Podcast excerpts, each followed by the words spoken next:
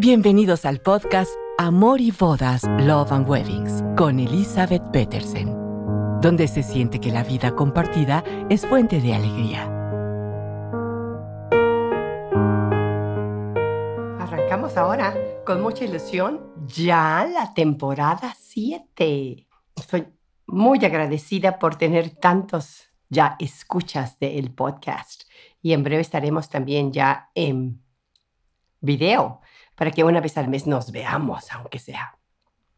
Bueno, pues en esta séptima temporada, el número siete, que bíblicamente para los católicos es como el número de la perfección, la plenitud, la eternidad, lo vamos a dedicar a la celebración de las bodas católicas, que anteriormente en, en México la mayoría de las bodas, el 99.9 de las bodas, eran católicas. Ahora tenemos muchas menos bodas católicas, pero quiero dedicar el tiempo a los católicos y hablar de estas bodas. Y la pregunta que llega a cada católico enamorado a la hora que recibe el anillo o entrega el anillo, ¿por qué casarnos por la iglesia? ¿Y a poco no? ¿No les asalta esa duda? Yo lo he visto y escuchado muchísimo. ¿Por qué casarnos por la iglesia? A veces, como muchas cosas en la vida, no te las cuestionas y sigues adelante con los preparativos de la boda de la iglesia porque tus papás se casaron, tus abuelos se casaron, tus tíos se casaron. Es lo que toca porque eres un católico que acude a misa los domingos o quizás ya no ni eso, pero las celebraciones como bautizos, primeras comuniones, 15 años, siempre se celebraron en la iglesia, entonces no tiene más que celebrarse en la iglesia. Pero a mí sí me encantaría como que le dieran una razón. Es tan maravilloso este sacramento. Y vuelvo al número 7. La iglesia tiene siete sacramentos. ¿Los recuerdan? Y uno de ellos es el sacramento del matrimonio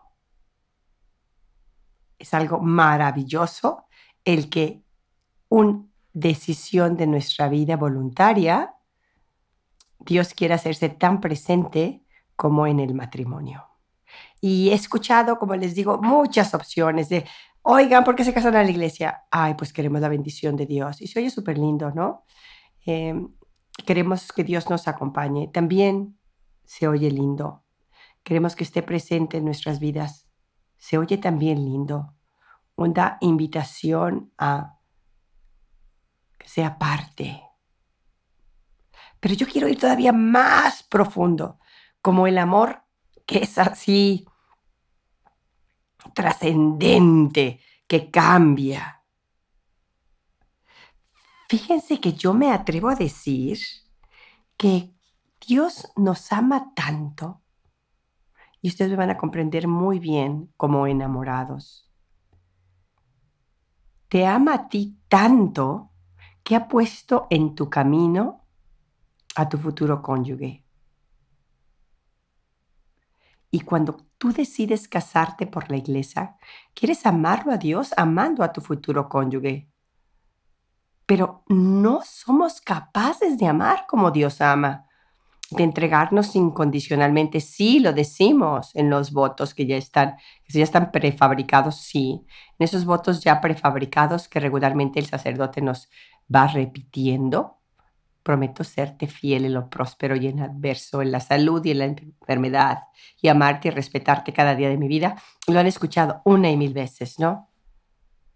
Porque son muestras de amor, muestras de entrega que voy a estar para ahí, para ti, para siempre y en ese momento lo deseas desesperadamente. Pero el caminar de la vida sin Dios no podemos, porque solamente Él ama a esa perfección. Por eso admiro a quienes dicen, quiero comprometerme contigo, pero también con Dios.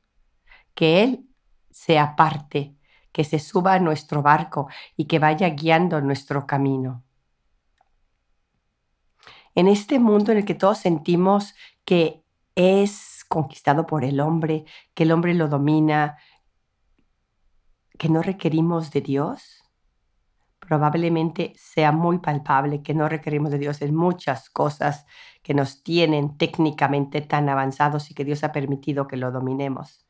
Pero en el plano de una relación humana, en el que ya no son dos sino uno, en el que la vida entera te dedicarás a hacer al otro feliz y preocuparte por su bien, requieres a Dios como centro. y se me hace fabuloso. Y se los platico mucho a los novios que están en las pláticas prematrimoniales y luego digo, wow, pobrecitos, ellos ya están aquí, están convencidos. Son chicos que desean unir sus vidas en el matrimonio, pero luego de repente digo, no, si hay que compartírselo, porque ¿qué tal si son de aquellos chicos que solamente por rutina están en las pláticas prematrimoniales y lo único que quieren es que se acaben para que les den el papelito y sigan con el siguiente pendiente? Pero ojo, hagan un alto en su vida. No va a haber ninguna otra preparación para su vida conyugal que estos momentos antes de decidir por la iglesia, con la iglesia, y entonces escucho mis pláticas y hago todos los trámites, que después hablaremos de ellos, que a veces dirán, qué engorrosos, qué latiosos, qué fastidiosos. Pero vendrán y verán que es como pertenecer a un club hay reglas. Y este es el club más wow, porque es el club donde está el Dios que es amor. Ese Dios que en lo tanto que te ama, se ha preocupado por encontrarte la otra pieza que te hace perfecto. ¿Recuerdan ese de encontrar mi media naranja? encontrar la otra parte de mi rompecabezas, porque en verdad creo que lo que hace el matrimonio tan grande es que somos complemento.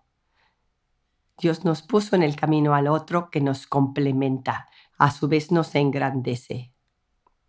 No saben, estoy encantada y ilusionada por ustedes, porque el haberse encontrado es un gran tesoro. Decidirse a comprometerse en el amor es un paso más grande. Es como aquel que Jesús nos platica en una parábola, en una muestra de que llega, entendiéramos a nuestro nivel, que él dice, el reino de Dios es como cuando alguien encuentra un tesoro escondido en un terreno y vende todo lo que tiene para comprar ese terreno. Jesús hacía la relación con el reino de Dios. Yo me permito hacer la relación con el matrimonio. Aquel que encuentra con quien compartir su vida, con quien comprometerse en el amor, con quien crecer como persona para alcanzar la vida eterna, ha encontrado el más grande de los tesoros. Y no lo puede arruinar con la rutina, con el diario vivir, con el preocuparnos por los hijos y mantenerlos. Y hay tantas cosas que en el camino del amor hacen que el amor se pierda. Entonces, qué padrísimo que se están casando por la fe católica, qué bonito que lo quieren hacer, pero recuerdan que es como la planta que hay que alimentar. La fe se alimenta y de ahora en adelante la alimentan juntos. Y se preocupan en momentos de oración juntos de rezar juntos, de alabar juntos, de agradecer juntos.